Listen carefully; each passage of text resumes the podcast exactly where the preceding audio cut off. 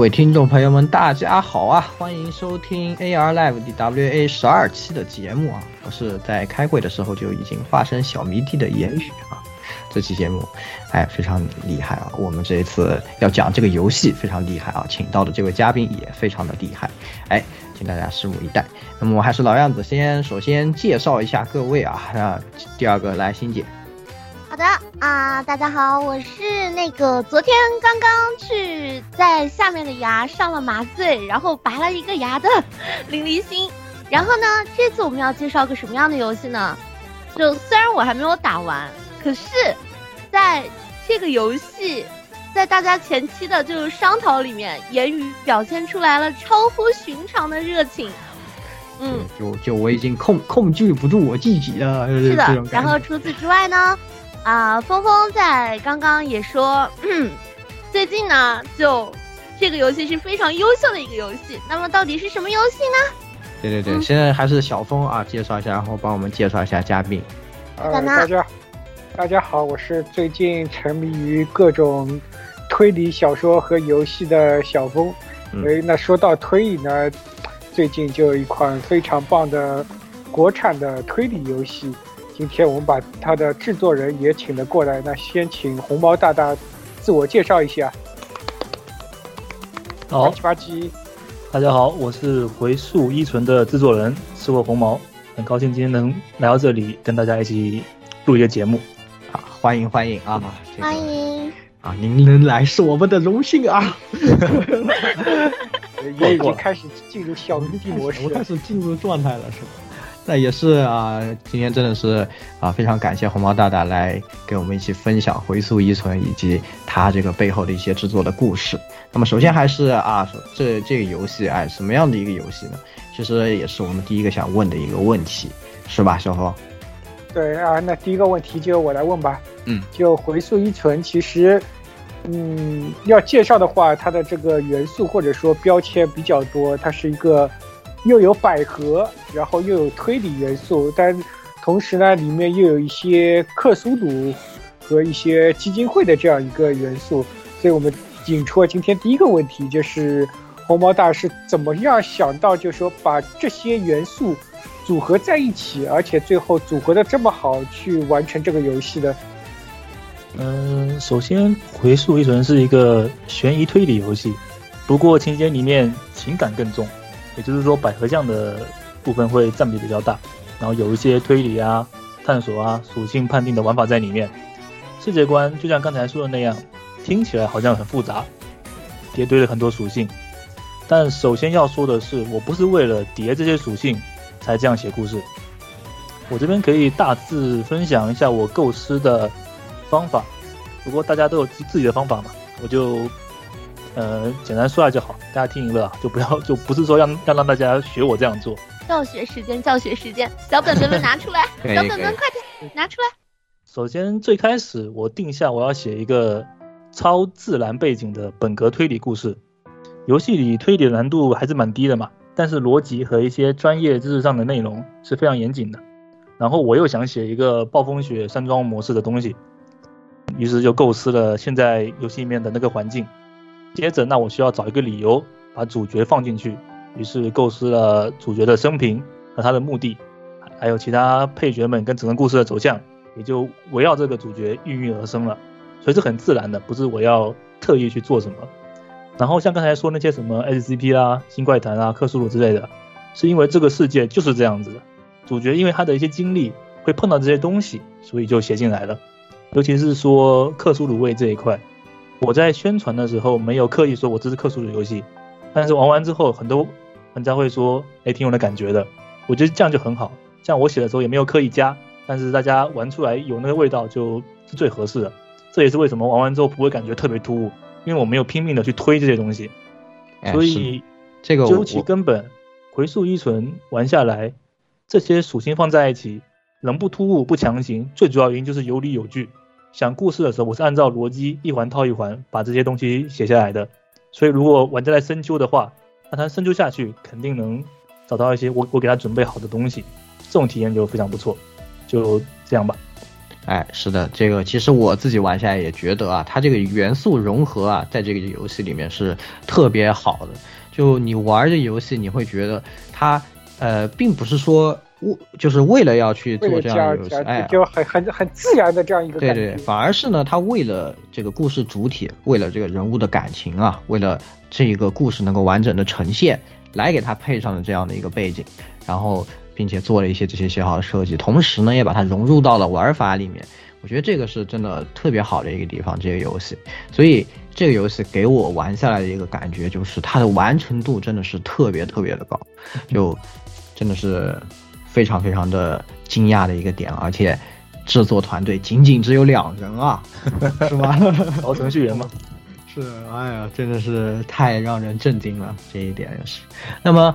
呃，接下来呢，我们也会呃，就大家可能对这个游戏有个大致的概念，但我接下来就觉得我玩完了，但是又不能剧透你们。大家知道啊，悬疑类的东西呢，最害怕就是剧透，所以呢，我们要在。尽量不剧透的情况下，让大家知道这个游戏到底哪里好。那我自己玩完了以后，体验了最深刻的三个点，我把它总结出来，然后我就打算针对这三个点啊，分别来请教一下红毛大家在创作的时候的想法。那第一个点呢，就是呃一个比较直观的，那文字冒险类游戏，它是以文字为载体啊。我觉得这个游戏呢，它的文字可以说是非常成熟。这怎么讲呢？就说他首先在描写上呢，就是嗯，感觉是笔锋是很老练的。其次呢，就是他在写的时候呢，呃，不会有，就是不会有那种无意义的。无意义描写，就是它有很多呃场景的烘托啊，或者是人物心理的描写，但是感觉上啊，每一句话都是有经过这个深思熟虑，在这里它出现是最合适的。这样呢，对既对情节有推动，又对人物塑造有按有这个有帮助啊。这这是我觉得这个文字啊，它很凝练，而且又怎么说笔锋很老练的一些地方吧。然后而且呢，它同时它的风格上很有我们这个。跑团的 这个感觉啊，对吧？我们呃，大家可能听我们的节目也知道，我们也是这个老跑团了，是吧？所以就有时候自己当 KP 的时候，需要一些描述呢，我们是有一个有一点点啊，可以说是一种跑团语法吧。有时候我们在描述一个场景啊，我们要通这样一个顺序，这样的一个感觉来描述，是吧？一个成功的哎。心理分析啊，可以帮助他怎么怎么样，是不是？就 大概这样的一个风格啊，我觉得这个呢也是怎么说呢，也是一大亮点吧。所以我就想特别想问问，在这个文字的写作方面，哎，红毛大大是受了一些什么方面的影响啊？或者然后呢，自己又是哎有没有什么特殊的考虑呢？嗯，首先我自己写作的时候会根据题材去调整风格。而回溯一存的旁白为什么是这个风格？其实游戏里面算是有些解释，这确实是个伏笔。看上去是第三人称，但是从来没有描述过主角以外的人物的心理活动，就只只讲过主角的心理活动。而且描述上有些繁复，然后有些冷冰冰的口吻，其实也是有原因的。这边我就不能讲太多嘛，毕竟是剧透的一部分。嗯，至于像刚才说有点像跑团，也确实。跑团的文字其实最主要的构成是两部分，一个是主持人对环境状况进行描述，另一部分是玩家角色的台词。哦，这你要多说一句，就玩家的动作有时候也大多数也是玩家说完之后，然后主持人给他描描述一下嘛。对，所以还对对对对，所以还是那句话，这感觉是是对的，因为跟剧情确实有关系，确实是有一个类似于像主持人那样的角角色在旁边说一些事情嘛。而我写作的技巧上面，呃，技巧和风格其实都来自于史蒂芬金。我特别喜欢看他写的文字。简单来说，他的风格就是简洁明了，多用比喻，少说废话。啊，实际上肯定会更复杂一点。然后有兴趣对这方面有兴趣有兴趣的话，可以看看他的回忆录，他写的就很仔细了。如果喜欢看他书的话，应该能感觉到他经常用一些很妙，但是常人很少用的比喻，来让人就觉得很好笑，或者是。感到害怕，还有他的故事情节，其实有时候并不是那么精彩，那么出人意料，但是他就能通过扎实不花哨的文字，把故事说得非常非常真实。即便背景是一个超自然的，但是细节特别多，堆多了之后，读者自然而然就被带进他想要给的氛围里面。所以我也一样，我在写不管写什么题材，在之前都会查成本的资料，然后读特别特别多的书啊。不过每个写作人应该都这么做的。这样写东西的时候，我就能把细节堆满。这样的话呢，大大家就不会觉得细节、故事设定太空洞啊、太太假之类的。所以，我写作方面主要就是依托细节，啊依托史蒂芬金的风格。啊，真的是的，我自己在读完以后也是觉得他的那个饱满程度，真的是现在以就是放眼所有的 AVG 里面也算是比较少的，就真的是很怎么说呢？从文字里面你能得到的信息，很信息量是很大的，就是看上去有一些很简单的描述，但是实际上。嗯，你可以去思考它背后的一些意义啊，或者这一些，它都会给你有很多的信息包含在里面。这种饱满的，我觉得是怎么说呢？现在作品里面已经很少能够见到了。嗯，真的是，也是它我觉得一大特点吧。这个游戏。嗯然后第二个特点呢，是我在玩玩的时候，我也是一个体验很深的一个地方啊，就是这个游戏呢拥有很强的互动性。呃，现在呢，其实 AVG 游戏我们经常会讲这个互动性这个事儿啊，很多人觉得，啊、就是也，我觉得可能也有两派吧。有些人觉得这个文字冒险嘛无所谓了，有没有互动 主要是看个故事，对吧？有些人就觉得啊，那还是要有互动，要怎么互动做的巧妙，还是嗯、呃也是一个，嗯、也是一门学问，对吧？那我觉得这个游戏的互动性呢，就是属于很巧妙的类型，它有外在和内在两层逻辑。首先，它外在的互动性本身就很强，就是它有很多的选项，然后一些选项需要你的呃这个一些属性点啊达到了以后呢，你才能去啊、解锁或者去选。那么这样的不同的选项，你能够得到的信息量是不一样的。然后这一块呢，在第一次你可能体验的时候，由于你的呃点数啊或者这方面的关系，你可能很多都没有办法看到，所以呢，啊。这你就是等于是呃，你和整个故事有一个比较强的互动，这样看上去呢，它的选择知识很多的。然后呢，你也可以通过，嗯，就是在探索的过程中啊，你有不一样的选择。比如说，我只有几次机会，我去哪些哪几个地方看哪些线索，然后最后在推理的时候呢，我需要挑选出哪些线索来，这些都是它呃本身呢作为一个游戏啊，就是传统意义上我们 AVG 的互动性。就是这种外在的互动性本身已经做的挺好、挺强。当然呢，就是玩到最后嘛，这种 AVG 的这游戏，大家都肯定要回去把所有选项都选完嘛，是吧？这这个呢，这个游戏呢，确实是是这样的。至少呢，但呢，你在第一次的体验之中，这种啊、呃、没有办法，就是呃，我即使错过了一些，我还是只能继续下去了，这种感觉很强呢。我觉得这是呃本身也加强了你和这个游戏的一个互动的感感觉。另一层呢，它的互动性，我觉得最巧妙就是它这个内在的故事引导的这个互动性。那它的这种互动性怎么讲呢？就是说，它给了人一个很类似于跑团的体验。我玩这款游戏的时候，我就觉得我是在自己在体验这个跑一个跑团的过程，因为我是到了一个环境啊，这个会有一点点。最开始部分的剧透啊，就说我到了一个陌生的环境，那这个环境呢，里面呢有一些奇怪的事情，但他们把它视为常识。然后我，呃，这里有它独特的规则，我自己身上好像也有很多谜题，我忘记了许多内容，我需要去寻找的寻找的答案有很多。比如这里的规则是什么？我要怎么出去？我怎么去达成我的目的？我身上藏着什么样的秘密？这些东西呢，通过故事的发展呢，会一点一点、渐渐的揭露。这就和我们跑团是完全一样的。就是呃，我们跑团经常也是啊，就把你扔进一个调查员进去了，然后就到你一个过程中，这地方可能有些人就。很怪是吧？就说的很怪的话啊，我们就想啊，他是什么眷属吗？啊，这个人到底是来坑我的，还是我的队友啊？啊，那我来这里到底要做什么？我是要找出什么，还是或者是从这里逃出去呢？这个呢，一通过慢慢的一个揭秘和我的游戏的进程的发展，我在不断的思考，不断的完善自己的答案，不，然后呢，这个故事不断的在给我答案的同时呢，哎。我又要进行下一步的思考，这样的一个互动性是这个游戏给我一个很深的体验。它和跑团真的是怎么说呢？我玩完就感觉像是，哎，我进去跑了一个团，但是呢，主角呢又是唯一不同，就是我们跑团的时候，主角是一个我自己定义的角色啊，这个是给的一个呃角色，而且这个角色呢有他拥有他自己的故事。在我完成了跑团这一块游玩的过程之后呢，他在给我讲述。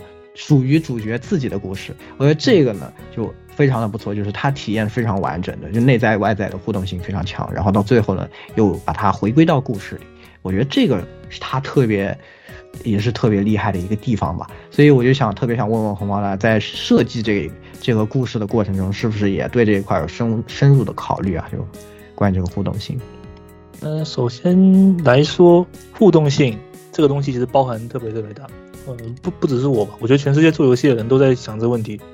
你互动性也本质上就是游戏跟玩家之间要怎么连接，所以大家都想把这个地方做得特别好。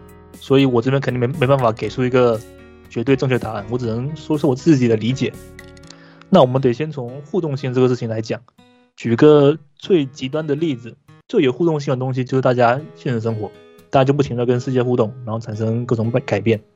放到游戏里面的话，就是玩家对角色行为控制的。自由度有多少？可是有很多开放世界游戏都很自由，你可以操纵角色在里面做很多现实中做不了的事情。但是大家经常感觉是这个角色在做，好像要说互动吧，也不也谈不上谈不上。那我就在想，这是为什么呢？想了很多，感觉可能是玩家的思绪没跟游戏的角色贴上。我举个例子，回溯一存初期，经常有一些显然很异常的情况发生。这时候主角他肯定会心理活动来一句这什么情况啊之类的反应，这个反应我相信是和玩家完全同步的。我经常看一些玩回溯一城的主播嘛，主播看到一段剧情，然后下意识的说出一句话，下一秒那个游戏的主角也说了同样的话。我在游戏里安排了很多类似的东西，我觉得这应该是内在互动性那个这种体验的原因之一。嗯，其他像什么属性点啊，自己能做选择，都算是锦上添花。那总而言之，就是把状况和问题丢出来之后，我预判一下玩家对此的反应，然后主角表现出相似的态度，然后引导玩家思考。这个要注意，不能用在主角情感的地方，因为主角他毕竟毕竟有自己的性格嘛，我不能让他的性格跟玩家完全一样。所以这点只要考虑好好的话，就不会影响主角的性格。毕竟主角性格也很特殊。呃，能跟他共情的人确实确实不太多，所以我觉得在那种很基础的地方，就是所有人都会感觉到异常，或或者所有人都会感觉到害怕、感觉到生气的地方，给玩家跟角色一个思维上的同步，这样对体验的帮助应该是挺大的。这是我自己的理解。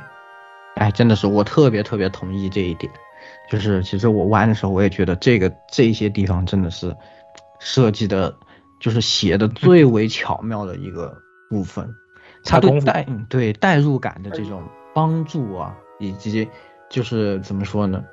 嗯，不光是代入感吧，就是整个故事的这种可信度这一方面呢，也是有很大的这个帮助的。真的是，正是因为有这些的，就这个看上去只是一句话、两句话，这个主角的一个心理的活动，实际上真的是对游戏帮助特别特别大。特别厉害，我觉得能写到这个，就是能想到这个份上，写把它写出来，真的是一个非常厉害的一个事情。嗯，谢谢谢谢，哎，非常佩服啊。然后，对，这那这是这个游戏啊，我觉得第二个特别优秀的地方。然后第三个地方呢，就是最开始我们说了啊，一切呢都是为百合故事人物关系啊打下的基础，是吧？那这个游戏的核心呢，就是。人物感情，那这个人物感情呢，我觉得也是做的特别的到位。就这这游戏的人物刻画呢，可以说是，嗯，怎么说呢？每一个角色吧，都非常有他的，呃，就是玩完以后你都能记住啊。一共登场的角色也不多啊，也就那么八个人啊，但是呢，你每个都能记住。而且呢，就说他在，我觉得在刻画这一方面呢，他针对每个人的，呃，就是每个人。从不会做出他超出这个性格的地方，并且呢，嗯，做了一些很巧妙的小的这种设计啊，有点类似于像互动性的这种描写的这种设计啊。我举一个例子，就是这个主角的，呃，就是我们一般看查阅事情的这个东西啊，是他的笔记本。是吧？那我们也玩很多游戏嘛。我举个啊，又喜欢一到这时候就喜欢黑法老控，是吧？嗯，不知道大家有没有玩过轨迹系列？什么按一下那个中间出来钓鱼笔记啊，什么啊章节啊，什么名词解释啊，就非常的硬，是吧？他说这是一个我们什么啊什么士官学院本子或者游击士协会的本子。但它根本上面的内容呢，根本不是一个笔记本上该有的内容。但这个游戏呢，你打开这个笔记本，它真的就是一本笔记本，里面呢，呃，记载的东西都是以主角第一人称的这样的一个视角啊，就是以他写下这个内容，哎，的这样的一个形式存在的。然后呢，并且会辅以一些小的，哎，主角自己对这个事情的一些看法啊和想法。这个这样一来呢，就是主角的性格实际上在无意之中就对他有一个塑造，因为笔记本是一个特别私人的东西。没错这，个东西就体现的是你在你拥有这个东西，你在上面写的东西是只有你自己属于你自己的内心想法，在上面体现一些东西，就是最直接的一种对他内心的一个呈现。包括他写，比如说啊，我觉得他如果穿这个衣服很漂亮，就是从他写这种话呢，你可以对这个性格有一定的把握。他嗯你看见一个人，你会想，他如果穿这个衣服比较漂亮，说明我思这个人思考的方式是有一点以自己为中心出发，有一点点自我中心的这种属性啊。然后呢，加上他对有一些事情也很偏执，比如说涉及到呃一些内容啊，他就特别的偏执。然后这一块内容呢也写的特别的偏执和混乱，包括字迹啊或者是图写啊这些呢都有一些体现。这样呢就对这个人物。这个人物就慢慢的啊，在这些细节里丰富起来、立起来，就然后再到最后的这个情感的爆发出来，整个故事又把它，呃，把这个人物情感连接起来这一块儿，哎，真的是就让这个体验显得非常的完整。我觉得这个是特别巧的一些地方，所以啊，我也想请红毛大分给我们分享一下在人物刻画啊这些侧面细节，哎，有没有什么独特的心得啊之类的？嗯，关于人物刻画，我可能可以多讲一点。不过笔记本的话，已经被你说圆了。我就就是那样，就是要让玩家看他私密的东西，看他自己想的东西，这个人物就这个主角他就很容易让玩家跟接受，那个距离会近不少。我现在的感觉就像是这个对答案对对了的那个 学生，你知道吗？写阅读理解写对了。那我就说一下其他部分。我在开始之前，还是再说一句，这是我的方法，呃，不一定正确的。那个大家按自己的方法来写故事就行了。那首先对我来说，好的故事立足于人物。上面我也提了，我只是摆出我要写的故事大致方向和题材，然后把主角放进来，整理好他的背景，然后故事就能开始。那人物塑造的时候，我遵循一个原则，这原则也是史蒂芬金说过的，就现实里所有人都认为自己是主角，认为摄像机对着自己。我觉得这句话应该大家都同意的。然后我就把这一点牢记在心里，这样写人物的时候就不会只思考他出现在呃镜头里面的情况，而是在他出场之前，我就会想他经历了什么事情，有什么样的人生，然后进入了，然后才进入我们这个镜头。进入镜头之后，他的第一个第一句话、第一个动作，像我下笔写他的时候，马上就会想到他过去那些经历，然后他到这个环境里面，他要说话的时候，我我我该怎么写比较好？这样的话呢，人物出来立马就是很真实、很立体的。但是还有个问题，有时候很多人会感觉说，呃，我也不知道我这个人物有什么经历比较好。一想，感觉就是出生、上学、上班、结婚，然后老了，就就这样。那碰到碰碰到这种情况怎么办？你这个人物就可以就把它删删掉吧，就不要写他了。因 为我觉得一个人物只要他有出场的理由，就可以靠这一点去延伸他的人生会怎么样。比如说，我给所有人物都设计了一个他要我要通过他去表达的一个东西，以及他对主角的影响。基于这一点啊，这些这些人物对我来说都非常好写，而且很容易写的特别真实。然后还有一个比较特殊的点是，主角是一个精神分裂症的患者，这点我得多说两句啊。有一些作品喜欢给主角安排一个精神疾病，那我看着就非常膈应，因为很多都只是噱头，就给主角的那种很奇怪的言行找个借口，有很多都犯了那种常识性的错误。但是我在一吹就正式写他之前，我设定了他的人生经历嘛，我想说如果他有这些经历，那精神肯定会受到很大的压力。不过在这种情况下，他会不会患上精神疾病呢？那我就查了一些医学的书籍，发现那个精神分裂症的症状跟诱因跟他很贴切。我想说，那他就应该会得这个病，不然的话就很奇怪，你这个人整天这样子。结果他说，他说他非常健康，所以我就查了很多很多资料，看的最多的是一本叫做那个莫沙东医疗手册的书，在游游戏里面也有出现。嗯，那呃，关于精神分裂症的的条目看都会背了，然后我就去了解了很多现实的病例，差不多就觉得觉得懂了，然后才动笔写。这样的话，主角这个人就很真实，就也不会让你觉得我是强行要要加这个设定。就这个点，你放到其他人物也是一样的，只不过只不过毕竟主角嘛，所以时间花的多一点。然后游戏发售之后，有一些玩家私聊我说他以前或者现在就还有患精神疾病嘛，能看到有人认真对待对待这个话题，写这些内容，而且又非常真实，说感谢我在游戏里面没有对这些东西娱乐化或者丑化。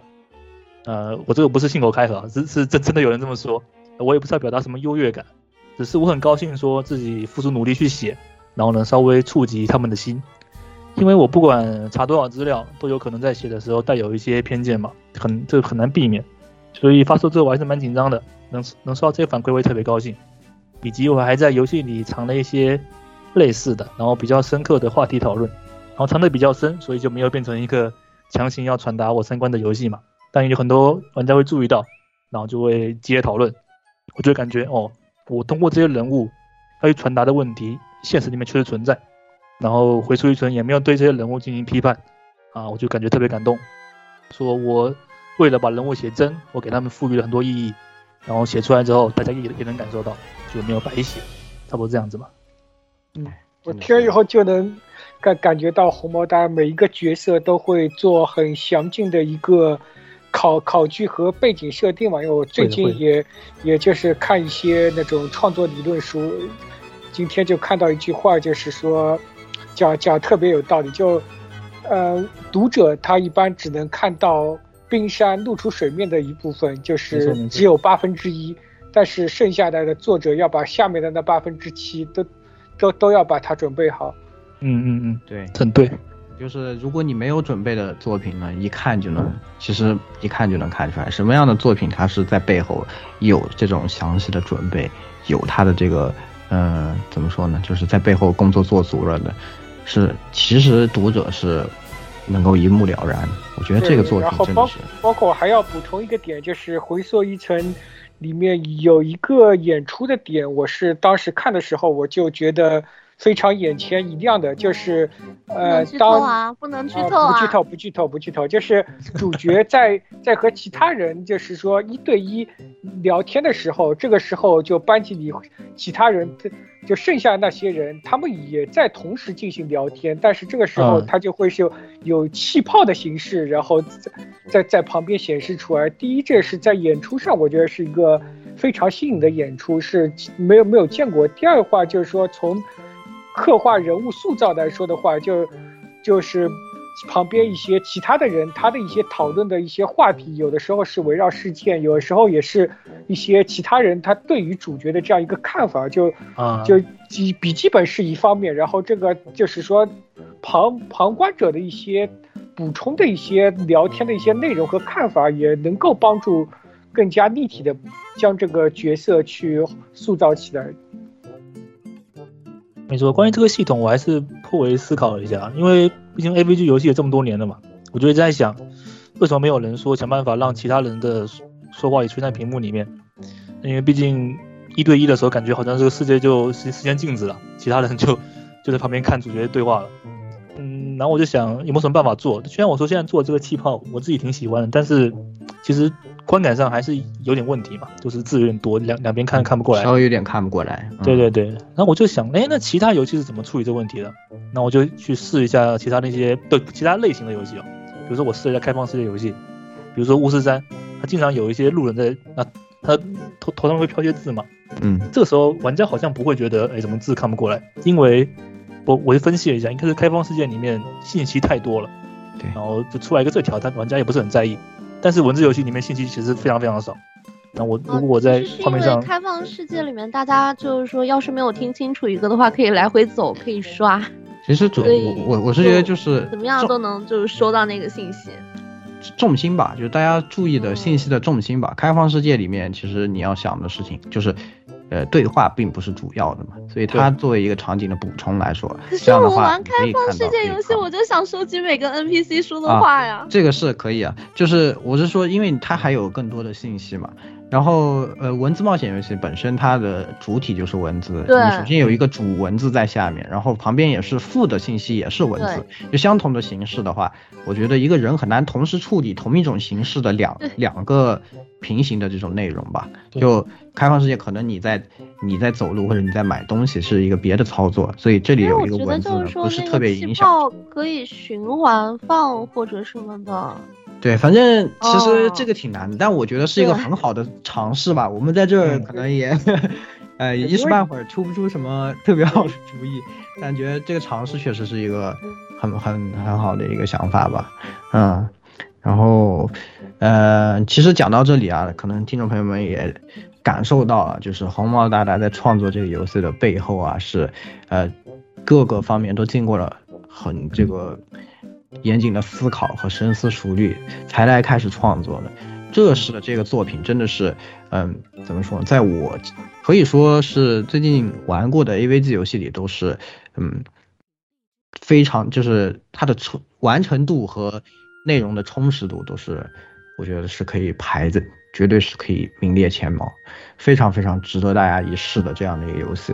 特别如果你啊是一个，嗯比如说什么克苏鲁文化爱好者啊，跑团喜欢跑团的，喜欢悬疑的啊，啊喜欢基金会的啊，或者你都不喜欢，但你喜欢百合故事的啊，嗯嗯嗯嗯嗯，啊或者你都不喜欢，就喜欢美少女，哎，哪怕是这样，我觉得都是非常值得一玩的，这个绝对绝对不亏，是吧？那么在哪里可以买到这个游哎，戏呢？在哪里可以买到呢？在 Steam 上搜索“回溯依存”啊，就可以买到这个，是吧？红毛大大有没有什么想要宣传的？比如说什么群啊，什么都可以，随便。哦，其他像什么群啊、微博之类的，在商店页在 Steam 的商店页面都有写了。反正大家玩了之后，如果有兴趣想要讨论的话，就也可以在上面去，嗯、加个群这样子。然后如果对游戏有什么想法，都可以私聊我，那个微博搜我红毛嘛，我基本上发了就都都会回的。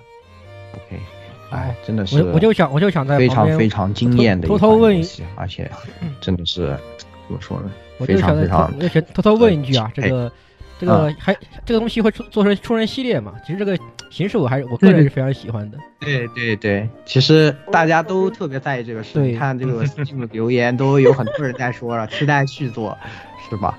嗯，嗯，嗯，怎么说？我觉得大家玩完回溯一存之后，有很大一部分的怎么说那个好评的地方来自于最后世界观的揭秘了。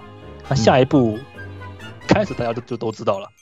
那这个故事其实哦，有点稍微有点难度。呃不过故事我是已经想完了啦，然后做不做就看哦之后的计划了。哦，那太好了，太好了！听到这个消息啊，我 们都是故事要想完我才能写嘛，不然确就第一步这样子不是坑很多，还是都不想完了。可以可以，哎，这个真的是太好了！听到这个消息啊，我作为一个小粉丝啊，是非常的激动啊！哎，真的是非常也非常期待红毛大大的后续作品啊！这嗯这次是真的非常非常非常啊，这个感谢你来我们台做客，我们感到非常荣幸啊！啊，我也是，我也是。啊，那如果之后有机会，我们也可以关于这个创作或者关于其他的内容，关于其他游戏啊，如果有想聊的，再来我们台，欢迎我们这里做客。那啊，这期节目呢就给大家带来到这里了，那也是啊，嗯非常推荐大家一定要在 Steam 上搜索“回溯一存”啊，这个不玩不是人啊，兄弟们！过了过了啊。言语强烈推荐。对，尤其非常推荐给各位喜欢对有跑团经验和喜欢跑团的玩家。嗯这个嗯嗯，你看我台这这些这几个啊，肯定玩的都是就停不下来了，哎，真的是太好了太好了这个游戏，好吧，那这期节目就给大家带来到这里了，那各位听众朋友们啊，咱们还是在下期节目之后之中再见吧，下期啊，下期啥时候？魏小峰啊，对吧？啊？